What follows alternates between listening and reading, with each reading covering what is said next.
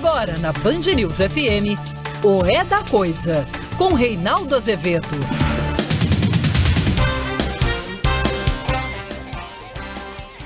Boa noite, são 18 horas e 1 minuto no horário de Brasília. Começa agora para todo o Brasil mais uma edição de O É da Coisa e a coisa parecendo confusa.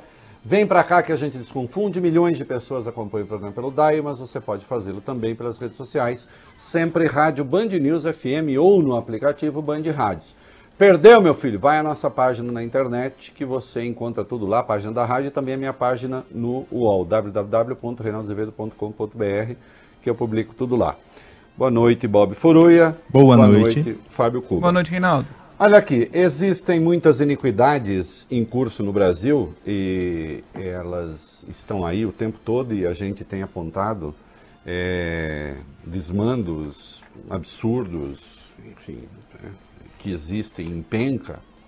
Agora, alguns deles são decorrência de fatores realmente estruturais que estão impregnados na nossa cultura, que vêm da nossa formação e às vezes da nossa lamentável formação, coisas que têm de ser superadas, né?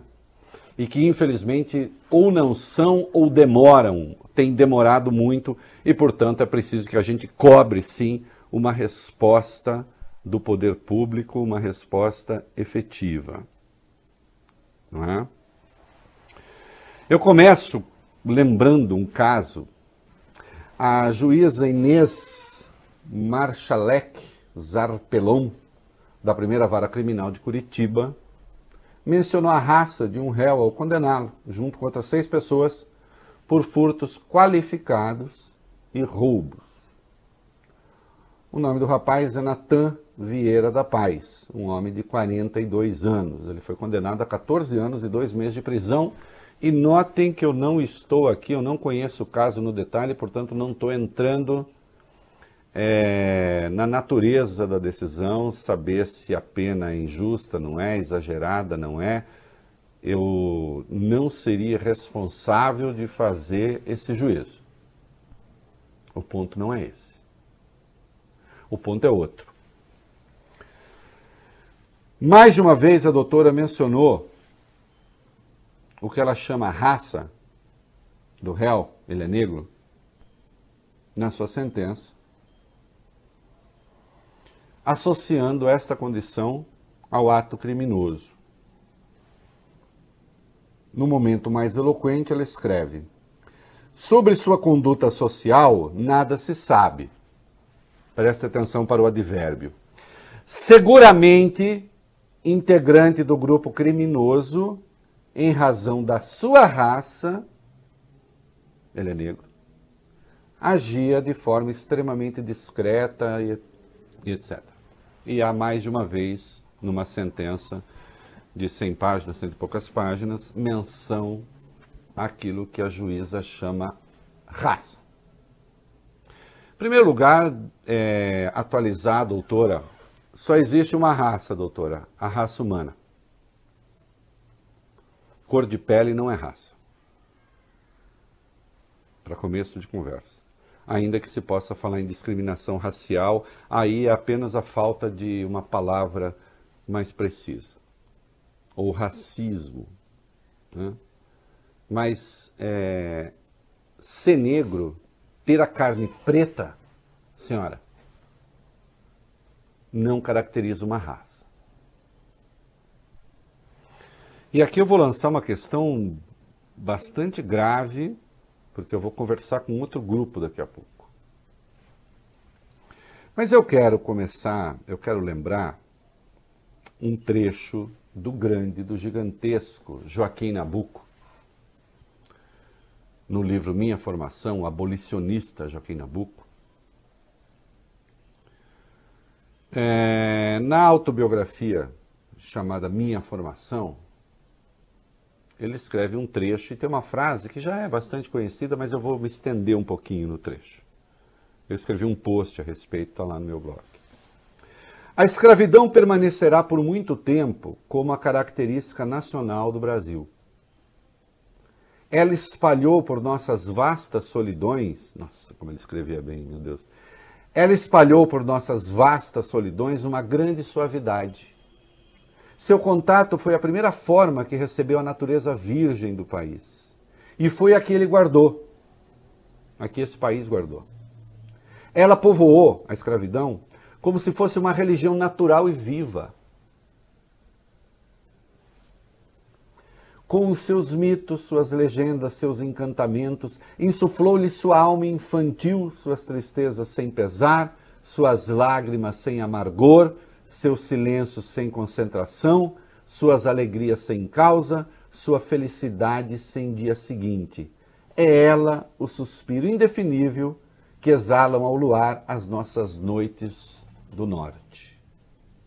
O que há de belo, porque preciso, profundo e trágico e lamentável nessas palavras de Joaquim Nabuco é o fato de que a escravidão foi um pouco assimilada como um traço da nossa cultura. É o fato de a gente se deparar com a discriminação contra o negro e achar que isso não é nada, e achar que isso é muito comum, e achar que isso faz parte da vida, e achar que isso caiu, para usar uma expressão do Marx, da árvore dos acontecimentos. Que ela não é motivada, ela não é causada, que ela não tem beneficiários. Não é? que essa discriminação racial não tem na outra ponta pessoas que são efetivamente prejudicadas, discriminadas, relegadas ao segundo plano. E isso aparece o tempo inteiro. Aparece nas abordagens policiais. Não é? Aparece nos restaurantes. Vá a um restaurante de primeira linha e conte quantos negros há lá dentro. E nem precisa ser negro retinto. Podem ser os negros mestiços. Não há. Ou vá às escolas particulares. Claro, é muito fácil naturalizar. Ah, é assim, se essas pessoas forem esforçadas, elas conseguirão. Até porque há alguns negros que conseguem. Nós temos negros de destaque no Brasil, estão ocupando funções de ponta, são ricos. Que é um outro procedimento moral e intelectualmente canalha que consiste em pegar a exceção para tentar negar a regra do racismo. Então notem, a juíza ela viu como uma coisa muito natural associar a condição criminosa do indivíduo em questão à cor da sua pele, que ela chama raça.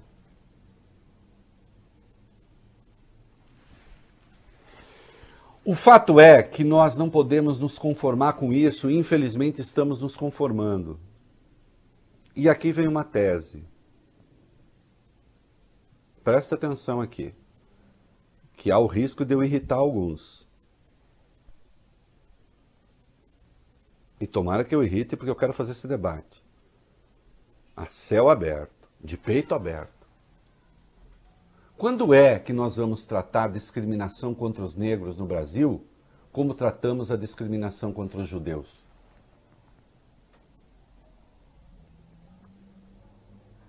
Porque o antissemitismo no Brasil merece a reprovação unânime e o preconceito contra o negro parece uma coisa natural. Mas preste atenção. Acho que o repúdio ao antissemitismo é absolutamente justo e necessário e fundamental. Eu não estou pedindo que não seja. Eu estou pedindo é que se considere o preconceito contra o negro tão grave como qualquer outro preconceito racial, inclusive o antissemitismo. Ah, está querendo negar a história particular dos judeus? Não. Eu estou aqui incorporando a história particular dos judeus. E estou reivindicando espaço para a história particular dos negros no Brasil. Cadê o furo do meu raciocínio? Alguma dúvida que se um juiz expressa, faz uma fala antissemita numa sentença, eu não tenho dúvida de que ele será caçado pelo CNJ. Será aposentado compulsoriamente. E igualmente não tenho dúvida de que essa manifestação o CNJ vai apurar, vai sair ali uma coisinha qualquer e não vai dar em nada.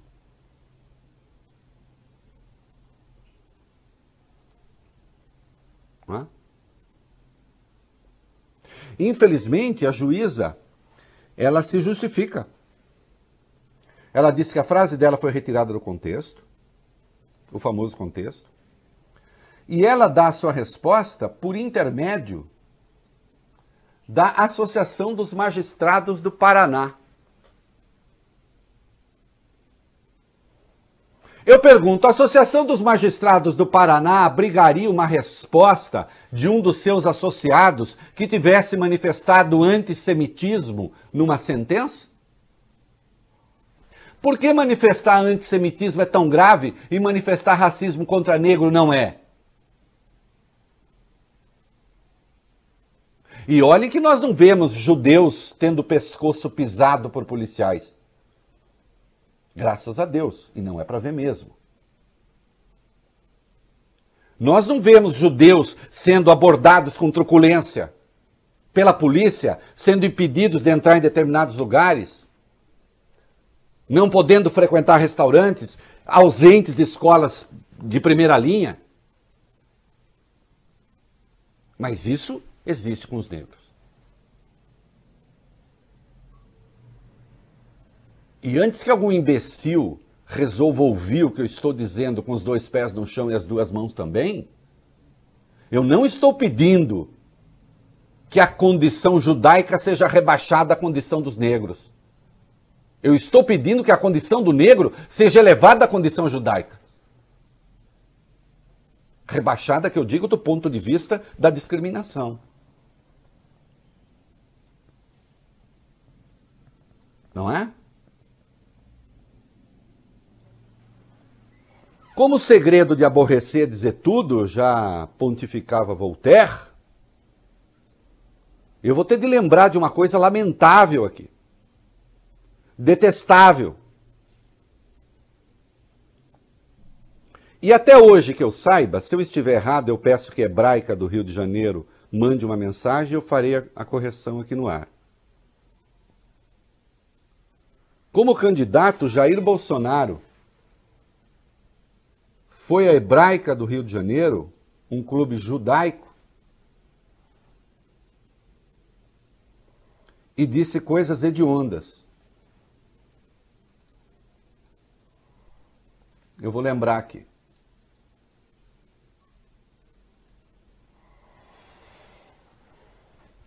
Eu fui num quilombo. O afrodescendente mais leve lá pesava sete arrobas. Arroba, como você sabe, é usada para pesar gado. Cada arroba vale 15 quilos. Não fazem nada. Eu acho que nem para procriador ele serve mais. Alguém já viu algum japonês pedindo esmola?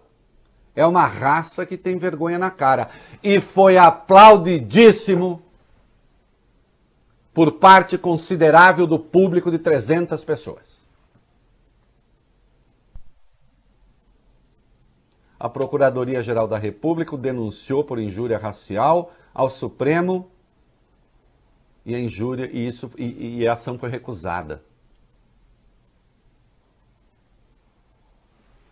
Eu gostaria de saber se mesmo um parlamentar tivesse se manifestado nesses termos sobre os judeus, se isso seria aceito, se o Supremo teria ou não aceitado a denúncia por injúria racial, quando menos. Já que é uma discussão que o racismo tem de ter discriminação objetiva. Quando é que nós vamos tratar os nossos negros como judeus?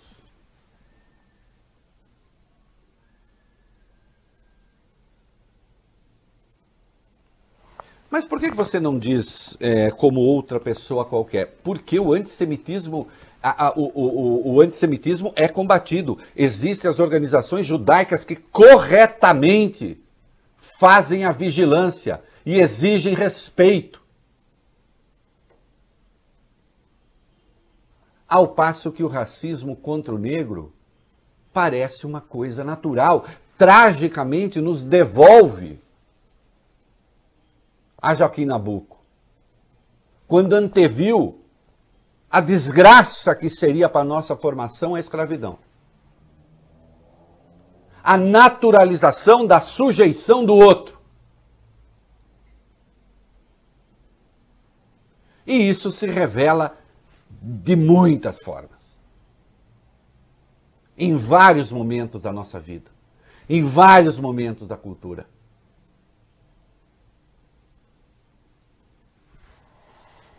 Eu não tenho dúvida. Aliás, o Conselho Nacional de Justiça, a partir do dia 10 de setembro, começa a ser presidido por um judeu, assim como o STF, que é Luiz Fux.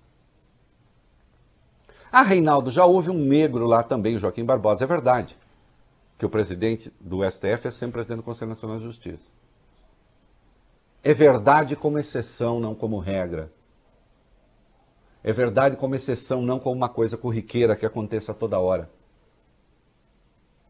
Tanto é que era saudado o negro do STF.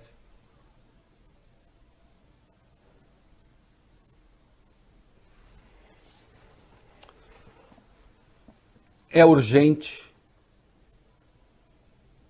que a gente passe a usar um único critério em matéria de racismo. Obviamente levando em consideração a especificidade da história de cada povo. Porque no que diz respeito ao Brasil em particular, a condição negra é muito mais perversa. Porque originalmente trazidos à força e depois submetidos ao trabalho escravo e depois arcando com o peso de uma abolição que, junto com a liberdade teórica ao menos, veio praticamente uma expropriação de direitos. Ou uma não cessão de direitos. Dando início àquilo que é uma mácula terrível da nossa, da, da, da nossa formação. E que se revela assim. E parece tão natural que a Associação dos Magistrados do Paraná abriga a resposta. Olha aqui, uma juíza, um juiz, quando dá sua sentença, ele é um ser absolutista. Ele goza de prerrogativas. Não é? Ele não pode ser movido do seu cargo. O seu cargo é, é, é, é permanente, ele, ele, ele, ele, não, ele não pode ser tirado de lá. Seu salário não pode ser reduzido, tem todas as garantias. A hora de dar sentença, escreve sozinho o que escreveu. A hora de dar uma resposta, apela à entidade sindical, que não obstante, abriga a sua resposta. Muitas das mazelas que estão por aí, não se enganem, vem desse caldo antigo e que tem de ser corrigido. E, e, tem de ser corrigido com urgência e tem de ser e é preciso punir as pessoas que fazem isso. Com a devida vênia magistrada, a senhora mereceria ser aposentada. Até porque quando a senhora escreve, a senhora não tem dúvida né, sobre a condição dele. A senhora não tem dúvida que a raça dele, seguramente, diz a senhora, integrante do grupo criminoso, em razão de sua raça, agia de forma extremamente discreta, etc, etc, etc. Não há contexto que justifique isso. A única coisa que isso merece é o repúdio. E eu insisto, espero que os órgãos encarregados de avaliar e de punir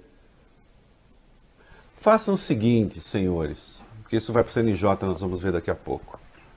Faça o seguinte, senhores, coloquem na cabeça, não é de um negro que ela está falando, ela está falando de um judeu. E aí decidam.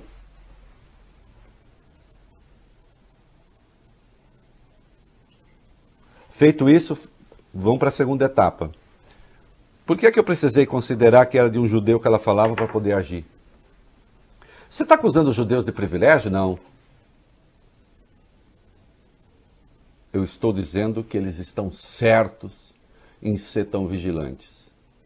E que é correto que se puna o antissemitismo com o máximo rigor. Eu só estou cobrando que haja o mesmo rigor para os negros quando há uma discriminação contra negro. É isso que eu estou pedindo. Para que isso deixe de ser naturalizado, para que as pessoas saibam que haverá punição, ainda que elas sintam vontade de dizer a coisa absurda, asquerosa, que engulam a vontade. Há uma parte da civilização que é feita assim da repressão, da boçalidade. Ela precisa ser reprimida. Essa história do falei mesmo, falei mesmo o quê? A depender do que seja, é crime. E, portanto, tem que ter a devida sanção. É a Corregedoria, OAB, providências, vamos lá, o que, que nós temos mais a respeito desse caso? Isso, Reinaldo. O Corregedor Nacional de Justiça, o ministro Humberto Martins, determinou agora há pouco que seja aberto um inquérito para apurar a conduta da juiz Inês Marchalek Zarpelon. Ele, o CNJ concedeu prazo de 30 dias para que a Corregedoria Geral de Justiça do Estado do Paraná investigue a juiz. A Corregedoria do Paraná diz que já instaurou um procedimento administrativo sobre a sentença dela. Mais cedo, a OAB entrou com uma representação no CNJ pedindo que o órgão abra uma investigação para apurar o crime de racismo cometido pela magistrada. Segundo o presidente da OAB, Felipe Santa Cruz, a sentença é inadmissível e intolerável. Racismo é crime inafiançável. Então, é, com a devida vênia, a doutora não pode continuar no cargo, a meu juízo. Ela, por meio da Associação dos Magistrados do Paraná, o que eu lamento profundamente, disse: Sinto-me profundamente entristecida se fiz chegar de forma inadequada uma mensagem à sociedade que não condiz com os valores que todos nós devemos diuturnamente defender. Peço sinceras desculpas se de alguma forma, em razão da interpretação do trecho específico da sentença, ofendi alguém. Aqui é aquela coisa que uma vez eu e o Fábio conversamos, né? A pessoa diz a maior barbaridade e diz: me desculpe se você se sentiu ofendido. Né, Fábio? Exatamente, você transfere a responsabilidade para o ofendido, né? Para o ofendido. Você transforma a ofensa em interpretação errada. Isso, do ofendido. Sim, sem dúvida. A culpa é do ofendido. O ofendido é, o ofendido é uma pessoa sensível, ele se ofende fácil. Aí eu peço desculpa se você se ofendeu.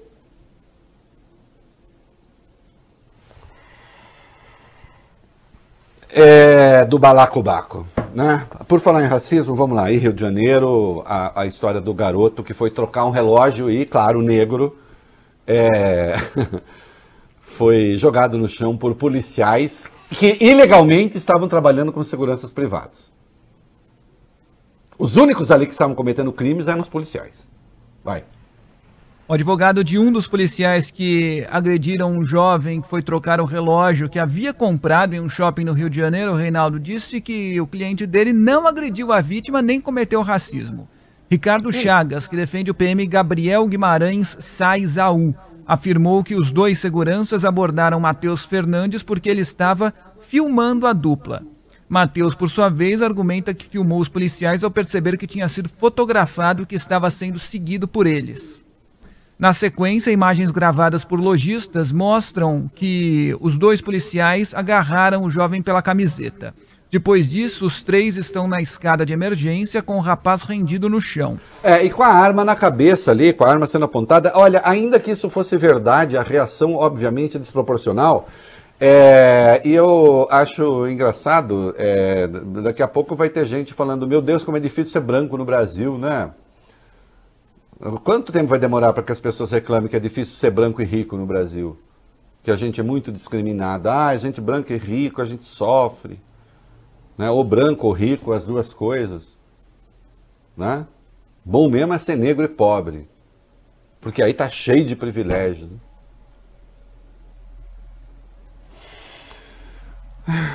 E em Valinhos, vamos lá. Ainda falando em casos de racismo, Reinaldo, a Polícia Civil vai pedir uma avaliação sobre a sanidade mental do homem que humilhou um motoboy em Valinhos, no interior de São Paulo. A família de Matheus Almeida Prado diz que ele tem esquizofrenia. Os investigadores passaram o dia de ontem interrogando vizinhos do agressor, inclusive o homem que fez as imagens que estão circulando pelas redes sociais. Olha, deixa eu dizer uma coisa. É, pode até ser, enfim, não serei eu aqui responsavelmente a dizer, olha, aqui. Nada, eu não sei só porque que a esquizofrenia torna a pessoa. É, ela passa a discriminar o outro socialmente, passa a discriminar o outro por causa da cor da pele. O que a esquizofrenia tem com isso? Né? É, que se faça uma avaliação cuidadosa, porque senão daqui a pouco é, começa a se medicalizar o racismo. Né? Ah, o racismo é uma questão médica, na verdade a pessoa não está muito boa da cabeça. Então ela não cometeu um crime, ela só é doente. E que eu saiba, não existe remédio contra o racismo que não seja consciência, leitura e, se nada disso bastar, cadeia. Não tem um remedinho para. Não tem o Rivotril contra a, a, racismo. Não tem. Não tem o Zalpidem contra racismo. Hã? É, Reinaldo, fica citando, conhece essas coisas? Conheço teoricamente. não tem, nada, não tem, não tem é, é, nenhum remédio que sirva para isso. Pode esquecer. Né? Aí é consciência, aí é leitura decência, vergonha na cara. E com isso eu não estou descartando que o Mateus que discrimina ou Mateus discriminado, porque os dois chamam Mateus, né, é, possa não ter problema. Mas que não deixa de ser curioso que a esquizofrenia dele faça ele dizer assim: você tem inveja disso aqui? Apontando a pele branca dele? Né? O que, que a esquizofrenia tem com isso? Movimento Negro pedindo impeachment do Bolsonaro? A Coalizão Negra por Direitos, Reinaldo, que reúne 150 organizações, hoje fez um pedido, protocolou um pedido de impeachment contra o presidente Jair Bolsonaro. A formalização foi seguida de um protesto simbólico no gramado da esplanada dos ministérios em Brasília. O movimento afirma que, no Brasil, as mais de 100 mil mortes por Covid-19 têm cor, classe social e se dão em territórios de maioria negra e pede a cassação de Jair Bolsonaro pelos crimes de responsabilidade que atingem desproporcionalmente a população negra e caracterizam uma política de genocídio. É, eu não tenho como discordar de nenhuma palavra. De nenhuma palavra. Inclusive, já disse aqui que alguns finórios andam por aí a discutir: ah, mas o que é genocídio? Vá perguntar para os 104, 105 mil mortos, quantos são pretos e pobres, e depois responda aí para sua consciência. E aí se pergunte se o Ministério da Saúde, por ação e omissão, está ou não contribuindo para fabricar esse número. É simples. Deixa até de ser uma questão de opinião. Quanto dinheiro foi gasto, quantos kits de UTI foram enviados, quantos respiradores foram enviados, qual foi a política de isolamento social, o estímulo a, a, aglomeração, os, o, o, o dinheiro gasto com cloroquina, que é inútil, o retardamento na compra de remédios, inclusive anestésico para intubação. Né? E depois vai ver quem são as vítimas. Desculpa, nessas coisas eu sou muito objetivo. Não precisa ser, não precisa usar de nenhum solipsismo, de nenhuma é, interpretação subjetiva. Fatos. Eu gosto de fatos. Uh, rapidamente, é, sim, o Supremo Tribunal marcou para o dia 19 o quê? Fábio Cuba, muda. Fábio Cuba não, é Bob Furruia. Vamos lá. Marcou o julgamento da ação do Partido Rede Sustentabilidade que questiona a produção pelo Ministério da Justiça de um relatório sigiloso contra servidores ligados a movimentos antifascistas, o dossiê dos antifascistas. Né? A decisão foi tomada após a relatora do caso, a ministra Carmen Lúcia, ter levado a ação para julgamento do plenário nesta quarta-feira hoje. Na ação, a rede pede ao Supremo a imediata suspensão da produção e disseminação de conhecimentos e informações de inteligência estatal produzidos sobre integrantes do movimento antifascismo e professores universitários. Aliás, vamos todas as notícias desse, do, desse tema aí que eu quero fazer um comentário geral. Vamos lá, vamos, vamos seguir. Relatores da Organização das Nações Unidas foram informados sobre esse dossiê do Ministério da Justiça, Reinaldo, contra opositores do governo. De acordo com o jornalista Jamil Chad, colunista do Band News TV, os técnicos analisam a conduta da pasta e alguns deles já não têm uma imagem muito boa da administração Bolsonaro. Uma das possibilidades é o Brasil ser colocado em uma espécie de lista suja de governos que promovem intimidações. Procurado, Itamaraty até o momento não comentou o assunto. É claro que não tem nem o que comentar. Olha, essa coisa é lamentável. Esse ministro tem de ser demitido. Se não for demitido, ele tem que ser denunciado por crime de responsabilidade. Se vai avançar ou não, se ele vai ser empichado ou não, aí é outra coisa. Mas que tem de ser feito, tem. Porque até agora não se conhece critério nenhum para essa investigação. Não se conhece critério nenhum para esse dossiê. Ah, não, não estamos fazendo dossiê, dossiê é algo secreto. Mas isso não é secreto? Está monitorando as pessoas por quê? Ah, não, porque elas pertencem a movimentos antifascistas. Mas o que há de errado em pertencer a movimentos antifascistas? Ou se elas pertencessem a movimentos fascistas, então, tudo bem? Aí está dizendo, ah, nós monitoramos bolsonaristas também. Quais? Os que estavam pedindo o fechamento do Supremo? Bom, se foi assim, fizeram certo. Porque estavam cometendo crime mesmo. Não é? Embora endossados pelo presidente da República, pelo ministro da Defesa, que sobrevoava o troço do helicóptero. Ninguém sabe nada a respeito. Eu espero que o Supremo dê uma resposta maiúscula a isso. E que a ministra Carmen Lúcia, inclusive, seja muito dura e diga ao senhor André Mendonça que ele não está na condição de fazer advertências a ministro do Supremo como ele fez. Olha, senhora haja com autocontenção por causa da independência entre os poderes. Falando isso a alguém que é chefe de um ministério que faz monitoramento clandestino de pessoas? Isso é muito grave. Isso é crime. Por que, que essas pessoas estão sendo investigadas? O que, que é um arremedo do Estado policial? Ou nem tão arremedo assim? Faz parte da tal da reorganização da estrutura de segurança que o Bolsonaro queria? O que, que diabos é isso?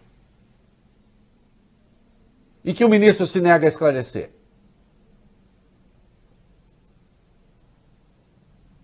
E claro, isso vai para o mundo. Nós não somos uma ilha. E mesmo que nós fôssemos ilha, já faz muito tempo que o mar une continentes e não mais separa.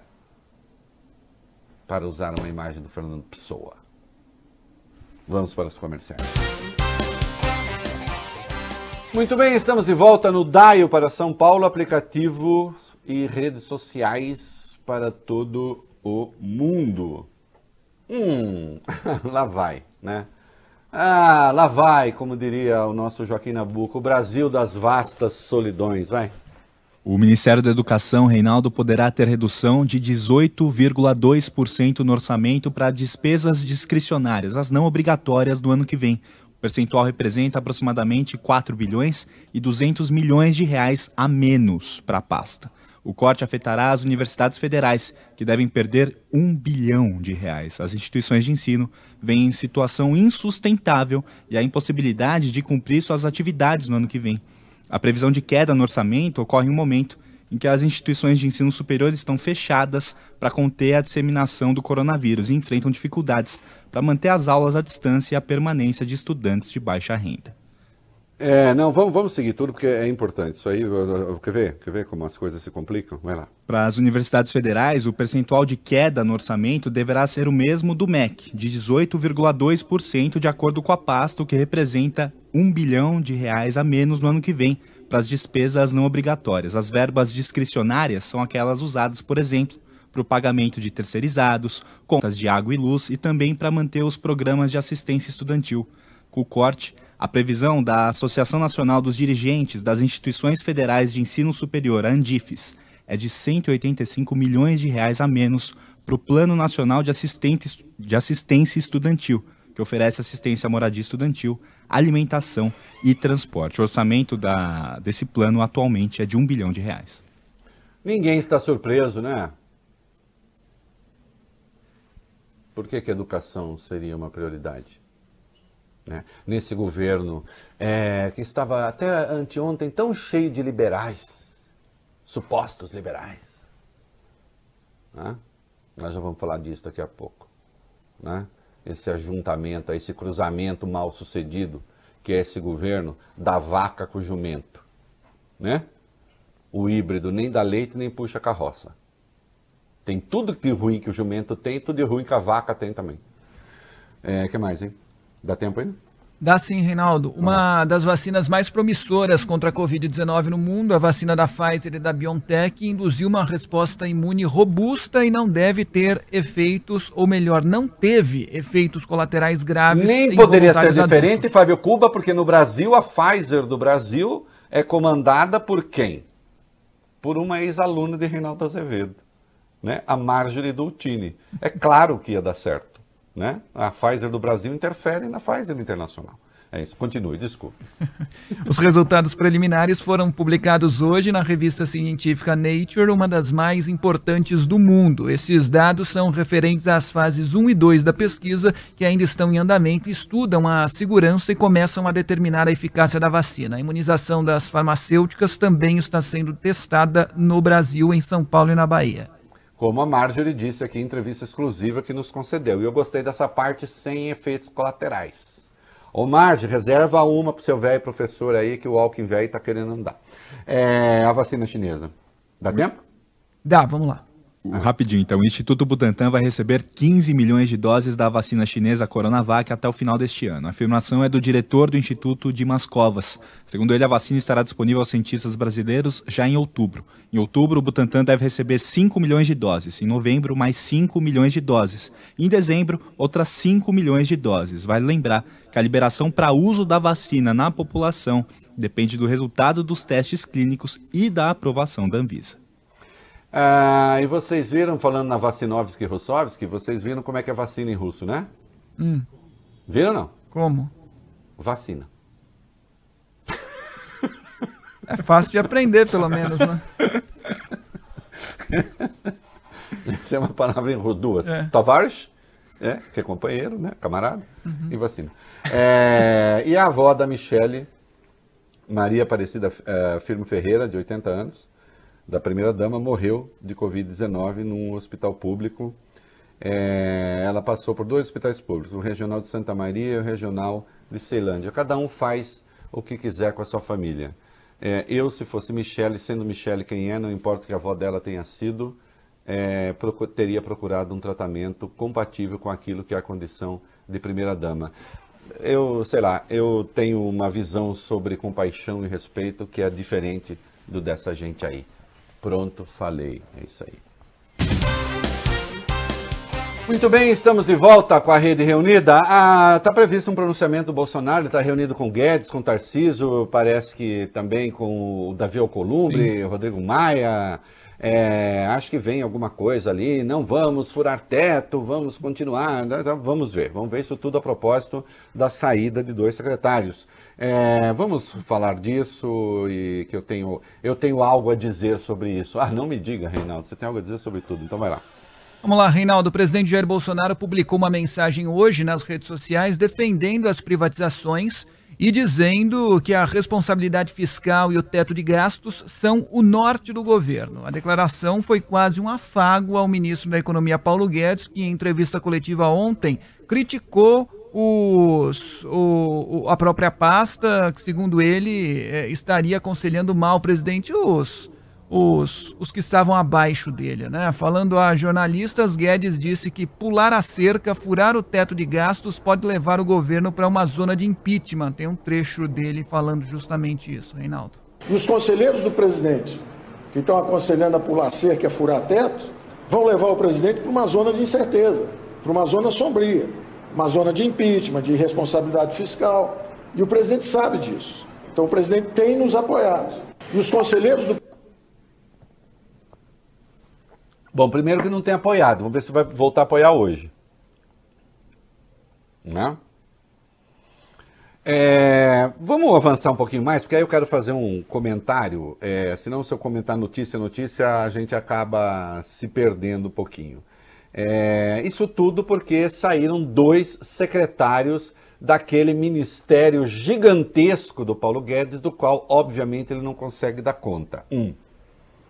Também nessa coletiva de ontem, Reinaldo, o ministro Paulo Guedes anunciou as saídas dos secretários especiais de desestatização e privatização, Salim Matar, e de desburocratização, gestão e governo digital, Paulo Webel. Os dois teriam pedido demissão por insatisfação com as ações do próprio governo federal, com o ritmo lento das coisas. A gente separou o que disse o ministro Paulo Guedes, Reinaldo.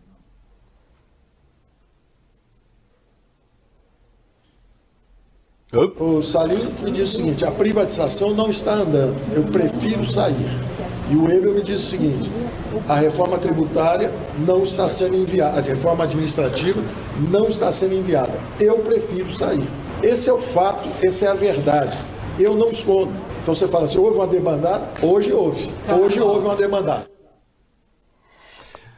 Ah, e aí, o Matar eu vou, já teve outras saídas, né? O Marco Sintra saiu, Caio Megali saiu, Mansueto Almeida saiu, mas Mansueto Almeida foi ser é, o, o, o economista-chefe do BTG Pactual, né? Eu também teria saído. Oi, Pactual, quer me contratar? É, Rubem Novaes, do Banco do Brasil, anunciou a saída, graças a Deus, porque anda dizendo coisas infelizes. E o Joaquim Leville foi espirrado do governo, infelizmente, a revelia por maus motivos. É, o Matar, que é o Salim Matar, né, era o secretário de desestatização, ele andou dando umas entrevistas por aí e tal, reclamando sobre a, o Estado brasileiro e tal, e falou, ele deu, tem um trecho, uma entrevista dele à CNN que é, que é curiosa. Diga, vamos botar, já falei, vamos botar o trecho dele, o Fábio Cuba. A privatização é uma coisa estranha para governo porque a máquina foi feita para não ser reduzida de tamanho. Isso é normal. Então, quando você vai privatizar, você mexe no jogo de interesses. Então, o establishment não deseja que aconteça privatizações. Então, dificulta o processo. Então, haverá sim privatizações. Já deixei pronta 14 empresas no pipeline, mas venceram burocracias ah, anteriores de, de forma que foi demorado o processo. Então, a máquina pública, pela sua própria natureza, que ela tem que defender os bens do governo que pertencem ao cidadão pagador de impostos, elas criam um emaranhado legal, jurídico, que se torna um processo muito lento. Uma empresa que na iniciativa privada nós venderíamos, por exemplo, o Correios. O Correios é o tipo de uma empresa que se fosse privada, 60, 90 dias já estaria vendida. No governo, é uma empresa que vai demorar 28 meses para ser privatizada. Ainda bem. Ainda bem. Olha aqui.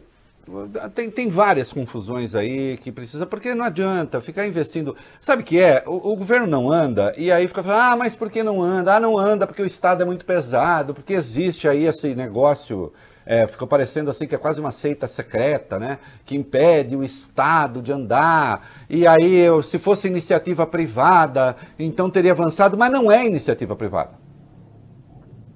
O doutor é dono da Localiza, uma sociedade anônima de capital fechado. Ele faz lá o que ele quer. É dele. Hum? É, as estatais pertencem ao povo brasileiro, ao Estado brasileiro quem vai ao governo, quem entra no governo, tem de saber que existe uma Constituição no Brasil. Então, esse negócio, chego lá, vendo, prendo e arrebento. O Jair Bolsonaro, por exemplo, atribuiu parte da dificuldade ao fato de que o Supremo disse que empresa mãe só pode ser vendida com autorização do Congresso. Não, não é o Supremo. O Supremo até quebrou seu galho, Jair Bolsonaro. Se nós formos levar em conta o que está na Constituição, qualquer bem público tem de ser vendido só com autorização do Congresso. É o que está no inciso 3 do parágrafo 1 do artigo 173 da Constituição. Por quê? Diz lá, a lei estabelecerá o estatuto jurídico da empresa pública, sociedade anônima, mesas subsidiárias, etc, etc, etc, dispondo sobre licitação e contratação de obras, serviços, compras alienação, etc e também o inciso 21 do artigo 37. Ou seja, é preciso ter lei específica para vender qualquer coisa. O Supremo ainda quebrou, e se é lei, tem que passar pelo Congresso. O Supremo ainda quebrou o galho e disse: olha, a subsidiária de estatal pode ser privatizada sem autorização do Congresso. A rigor, a rigor, não poderia é que funcionou o seguinte raciocínio: se a estatal pode criar uma subsidiária sem pedir autorização do Congresso, ela pode ser vendida também sem autorização. O raciocínio é obviamente falacioso, porque esta subsidiária criada pela estatal foi criada por um ente que só pode ser vendido com autorização do Congresso. E, portanto, essa exigência se estende à sua subsidiária. Mas isso é uma coisa líquida e certa. O Supremo deu uma ajeitada ali para vir com essa história, que acabou passando. Obviamente, obviamente, tem uma falácia essencial aí. Qualquer coisa para ser vendida tem de passar, deveria passar pelo Congresso. Mas isso está na Constituição. Não gosta, muda a Constituição. Vamos ver se tem maioria para mudar a Constituição. Coisa pública não é coisa privada, coisa privada o dono lá manda e acabou. A coisa pública tem que ter os rituais mesmo, demora mesmo. O problema é que alguns liberais, ditos liberais, chegaram ao governo achando que poderiam chegar e. Ah, pesquisem na literatura política, quer dizer, os jovens turcos, que foi uma geração de pessoas que modernizaram a Turquia meio a ferro e fogo. Né? Sob o comando do Ataturk. Não deu muito certo, está lá a Turquia Islâmica de volta. Então essa ideia de que você chega como os jovens turcos e vai atropelando tudo, é uma ideia equivocada. Que não é assim que funciona. É preciso sim conversar com a sociedade. Agora, esse governo escolheu não ter base de apoio. Escolhendo não ter base de apoio, fica tudo mais difícil. E quando decide ter base de apoio, decide ter base de apoio apenas para se livrar do impeachment. Afinal de contas, qual é o plano do Paulo Guedes? Alguém conhece? O que há aí é um exotismo, aí sim. O cruzamento do jumento com a vaca, cruzamento mal sucedido. Então, o que é o governo Bolsonaro? Vai, vamos juntar. O governo Bolsonaro é um bando de reacionário, primitivo, antediluviano, antediluviano, né? As Damares da vida, o Ernesto Araújo, o Ricardo Salles, o próprio Bolsonaro. Esse reacionarismo absurdo. Essa extrema-direita global antiglobalista, que os milicos nem entendem direito o que essa gente fala. Então é isso. Um grupo de supostos liberais que vem junto com Paulo Guedes, com liberalismo atrasado, um liberalismo que odeia o Estado, por princípio, que em vez de pensar no Estado necessário, se me perguntar, você gosta do Estado pequeno ou grande? Eu gosto do Estado necessário. Onde ele tem que ser grande, grande, onde tem que ser pequeno, pequeno. Mas eles não gostam do Estado, por princípio. No dia 22 de abril, naquela reunião malfadada, o Paulo Guedes disse lá, e aí faz o quê? Mete uma granada no, bolso do, do, do, do funcionalismo? Granada falando com o Rubem Novaes, presidente do Banco do Brasil, disse não dá para privatizar essa zorra do Banco do Brasil. Não foi zorra que ele usou, foi outra palavra. E o outro, que é o presidente da zorra, ouviu e ficou quieto. Tem ódio ao Estado.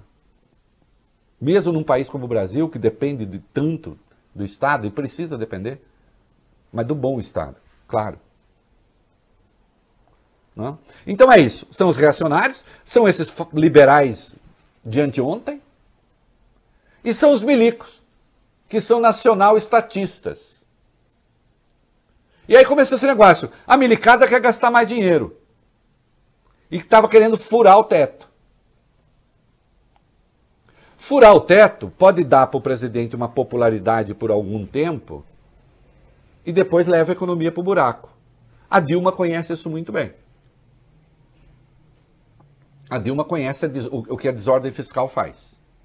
Pode até reeleger, mas depois não segura a reeleição. E mete o país numa recessão, porque depois precisa corrigir o desastre. Então é claro que, em princípio, aqueles que estão querendo segurar as contas estão corretos nos fundamentos. O problema é que não tem plano de voo para ninguém. Sabe quem está certo nessa disputa toda, nessa brigalhada toda? Ninguém. Que o Guedes também não está, porque até agora ninguém sabe direito o que ele quer. Ele aceitou um ministério que é ingovernável. As pessoas que estão saindo lá estão dizendo é uma bagunça. Claro que é uma bagunça. Ele pegou metade do governo para ele. Ele tem, um, ele tem um ministério do tamanho da sua arrogância intelectual. Agora, como todo arrogante intelectual, ele não consegue oferecer resultado. E não oferece. Cadê o plano de privatização? Não tem, não conhece. Ah, ah, ah, não, é que tem que passar pelo Congresso, o Supremo criou dificuldades. É mentira. Não tem dificuldade nenhuma. Criada por essa gente. Ah, nós queremos fazer a reforma administrativa. Ok, vamos fazer a reforma administrativa. Só que o país acaba de passar por uma reforma da Previdência, que já cortou muitos direitos ou privilégios, chame como quiser, dos servidores. Cabe uma reforma administrativa agora? Ela é oportuna agora? Tem maioria no Congresso para fazê-la agora?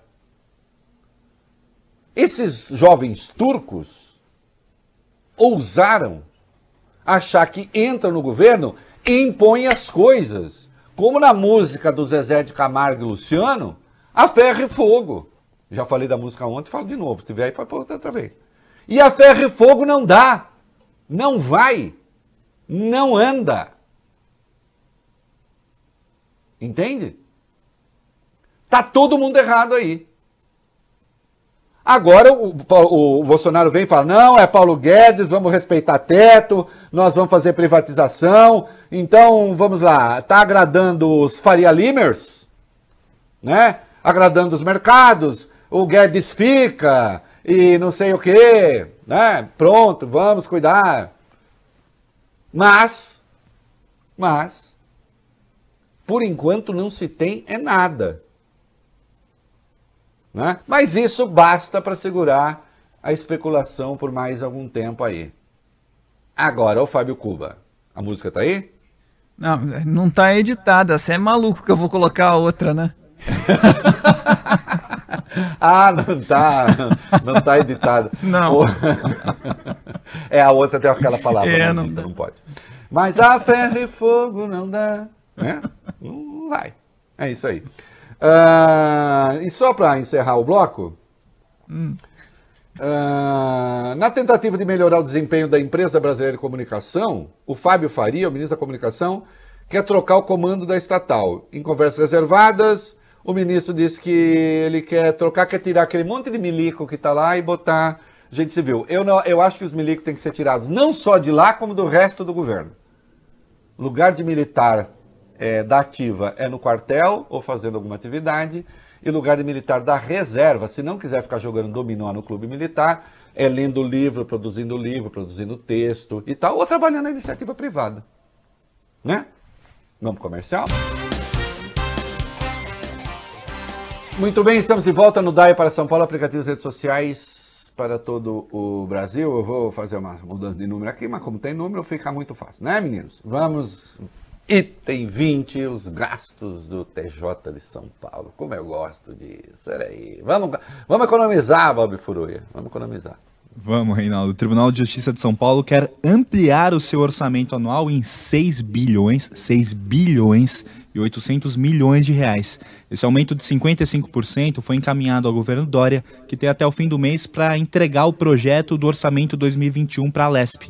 A maior parte desse valor seria gasta com despesas de pessoal, que subiriam de 9,7 para 14 bilhões e meio de reais. De acordo com o presidente do TJ, o desembargador Geraldo Francisco Pinheiro Franco, A proposta de aumento foi feita com base em projeções ideais.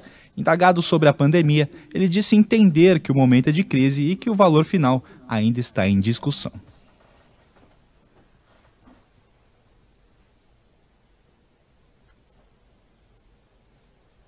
Meu silêncio eloquente. é 55% de aumento de um ano para o outro? Agora? Baseado em projeções ideais, eu nem sei o que quer dizer isso. O que quer dizer projeções ideais? Ô, Bob Fruia, vou fazer uma projeção ideal aqui. Comprarei um Boeing último tipo para mim o ano que vem uma projeção ideal. Né?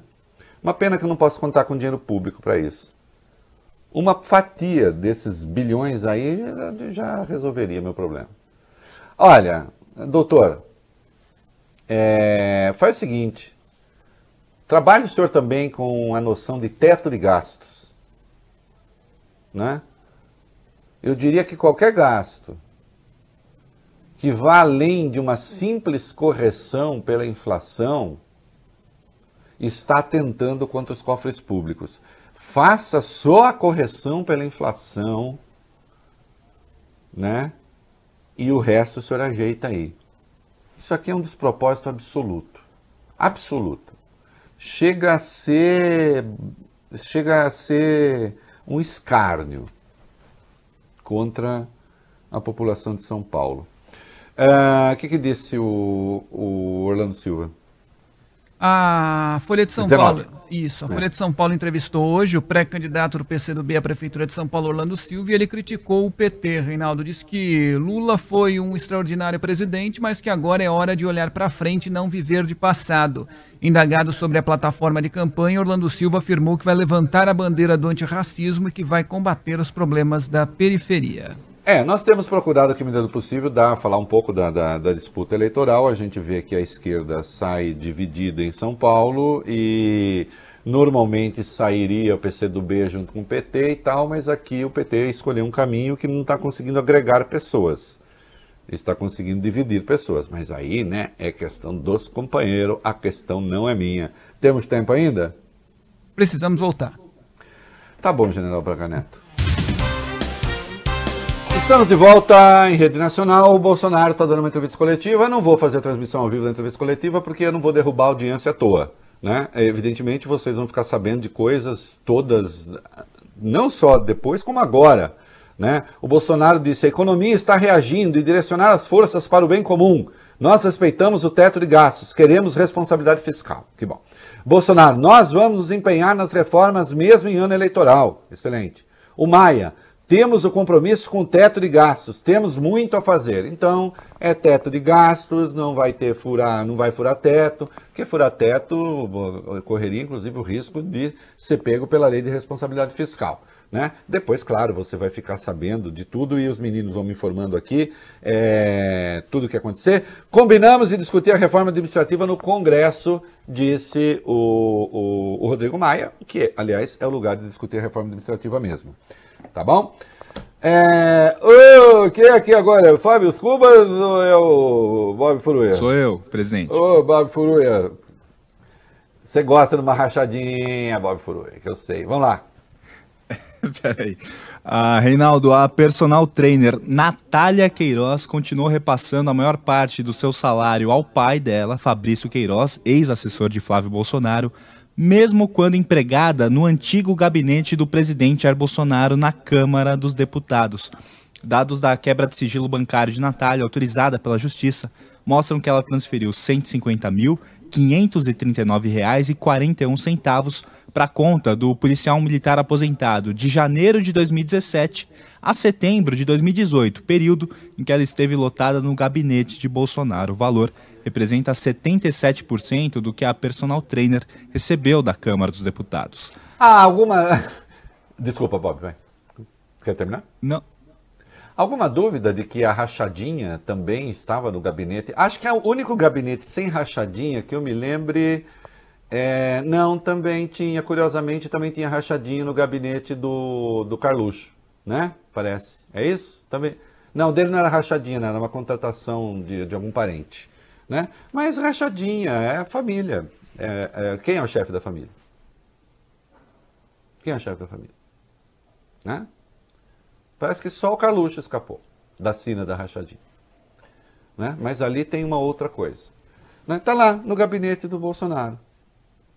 Né? Ele não pode ser responsabilizado por isso enquanto estiver no exercício do mandato. Está responsabilizado. Investigado pode, segundo jurisprudência do Supremo. Né? Aliás, a depender da interpretação que se faça, caberia até um mandado de busca e apreensão no Palácio do Planalto. Já imaginaram? Porque vão falar assim: não é responsabilização do presidente. Nós só estamos aqui fazendo investigação. Né? Como você é desagradável? Eu não, eu sou uma pessoa boa. Eu só aplico a lei conforme as pessoas. Eu, eu, eu quero que tenha uma aplicação uniforme da lei. Né? Provocador não, também não sou. Né? É, tem uma outra coisa aqui da, da, da reunião. O Alcolumbre. A gente conseguiu avançar ao longo dos últimos 18 meses. Temos uma interação positiva entre os poderes. Todos nós sabemos as responsabilidades. É importante criar uma agenda pós-pandemia. Por enquanto, nós estamos ali dizendo, um monte de gente dizendo coisas óbvias para tentar desfazer a má impressão de que mandar o teto para o espaço. mandar o teto para o espaço não deixa de ter a sua graça. É... Reeleição da Câmara, rapidinho.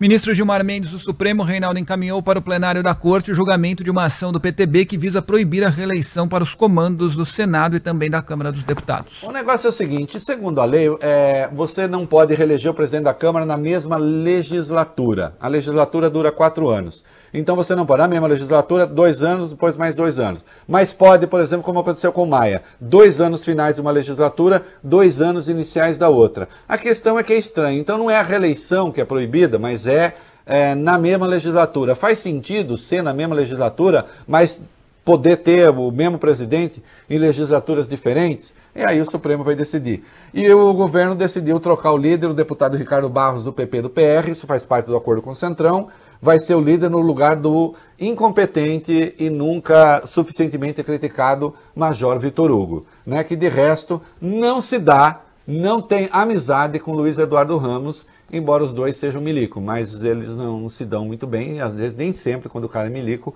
gosta de outro milico, necessariamente. Né? É isso, vamos para o comercial. Muito bem, estamos de volta. É... O, tamo, tamo, agora a gente está no, no São Paulo, é isso? Isso. Não. É. Isso, temos dois minutos. O Dória está com coronga? 23. Tá sim, Reinaldo. O governador de São Paulo, João Dória, testou positivo para o coronavírus. O anúncio foi feito hoje por ele nas redes sociais. Dória está em isolamento em casa e vai ficar em observação por 10 dias. Disse estar assintomático e recebe acompanhamento do médico infectologista Davi Wip. A gente separou um trechinho do que disse o governador de São Paulo, João Dória. Acabei de receber o meu sexto teste da Covid-19 e este, infelizmente, foi positivo. Eu estou com coronavírus. Absolutamente assintomático, me sinto bem. Uh, vou para minha casa, vou seguir o protocolo médico, a orientação do Dr. Davi Wip, infectologista. Durante os próximos 10 dias eu estarei cumprindo este protocolo. Aproveito para pedir a você que está na sua casa, se proteja, siga também os protocolos da saúde. Tudo isso vai passar, a vacina vai chegar e o Brasil terá um novo momento livre do coronavírus. Ô Dória, eu tenho uma sugestão para você aí. Toma uma cloroquina aí, que uma, e também aquele negócio do vermífugo, que é muito bom, viu? ah, Jesus Cristo. Uh, dá tempo de falar do Temer e o Líbano? Dá sim, Reinaldo. Vamos lá, temos um minuto e meio. Tá. O ex-presidente Michel Temer deve chegar nas próximas horas ao Líbano junto com a missão humanitária brasileira. Dois aviões da Força Aérea decolaram hoje de manhã de São Paulo, transportando 6 toneladas de remédios, alimentos e equipamentos de saúde. Ao lado do presidente Jair Bolsonaro, de quem recebeu o convite para chefiar a equipe, Temer classificou o ato como um exemplo para o mundo e voltou a destacar o desejo de ajudar também na pacificação do país. É, não precisa nem botar a frase. Olha, eu já disse que eu não tenho nada contra ajudas humanitárias. acho absolutamente pertinente que o presidente Michel Temer, dada a sua origem, possa chefiar essa ajuda humanitária. Não, a minha crítica não é essa. Né? Eu só gostaria que o governo Jair Bolsonaro tivesse o respeito pelos mortos brasileiros que ele está demonstrando pelos mortos do Líbano. Embora aqui morra muito mais, morra por dia seis vezes mais pessoas do que morre, morre no Líbano. Só hoje é, foram, nas últimas 24 horas, 1.175 pessoas. É isso? Já são 104.201 mortos. E o presidente continua a negar o óbvio. Não é? Então, e todo respeito ao Líbano, o Brasil faz bem em ajudar outro país. Nós não sabemos é tratar nem os nossos vivos, nem os nossos mortos. Nós não, o governo. Nós temos um governo que trata mal seus vivos e seus mortos. Né? E gente que não tem nenhum respeito, nenhuma solenidade com a morte, acreditem, não trata bem os vivos também. Né? Esse é o fato. Acabou, né, Fábio? Acabou. Rapidinho, meninos. A 25, ineligibilidade do Crivella só com lead. Ô, Fábio Cuba, me toca um Zezé de Camargo que eu te mandei Oh, aí, já deixar. que não deu pra tocar Ferro e Fogo, mas tem uma outra muito bonita também, que é uma música de amor. Precisando de música. O Bob Furui, o mundo precisa de amor, Bob Furui. Vai lá. É. Precisa, Reinaldo. A Procuradoria Regional Eleitoral no Rio pediu à Justiça Eleitoral que o prefeito Marcelo Crivella seja condenado por abuso de poder político e declarado inelegível por oito anos por prometer uma série de facilidades de acesso a serviços públicos e uma agenda secreta no Palácio da cidade. É, aí vamos ver, né, o que vai dar. É, o desmatamento tá, assim, agora virou uma questão que interessa a economia privada. Aliás, sempre foi, né? Temos chamado a atenção para isso, mas segundo o presidente é tudo mentira. Vamos lá. A gente, a gente falou aqui, Reinaldo, da ação conjunta dos três principais bancos privados do país, né? Itaú Unibanco, Bradesco e Santander. Ontem, o presidente do primeiro, do Itaú, Cândido Bracher, deu mais detalhes de como vai funcionar essa parceria. Em entrevista ao Estadão, o executivo afirmou que um dos alvos iniciais do trabalho é a indústria da carne. Segundo ele, a ideia das instituições é de não financiar empresas do setor que desmatam. É, e evidentemente isso será é, certamente acompanhado, né? Não vai ser, não basta uma acusação, os bancos vão verificar e cada vez mais esse tipo de trabalho vai ser feito, né? Já que o governo não age, já que tem um, um ministério da, do meio ambiente absolutamente responsável. E nós vimos né, o presidente tendo um chilique ontem dizendo que o Brasil é criticado de maneira injusta, que não tem queimada na Amazônia, é, embora né, é, um órgão ligado ao governo federal, os órgãos ligados ao governo federal mostrem que de agosto de 2019 a julho de 2020 houve um salto de 34% na destruição da floresta, né, do desmatamento. Então é isso. É, vamos ficar com. falando um pouco de amor, Fábio Cuba, nesse Queria tanto te tão dizer desamor, que né? eu já não te amo. Que o seu amor em minha vida foi mais um engano. Até quando eu tenho que fingir? Se a minha boca morre de vontade do seu beijo. Esquecer você apenas um momento. Mas nunca consegui tirar você do pensamento. Quando eu digo que não devo te amar, o meu coração me diz que quer e não tem jeito. Eu sempre fiz de tudo pra me apaixonar. Até um dia alguém deixar saudade no meu peito.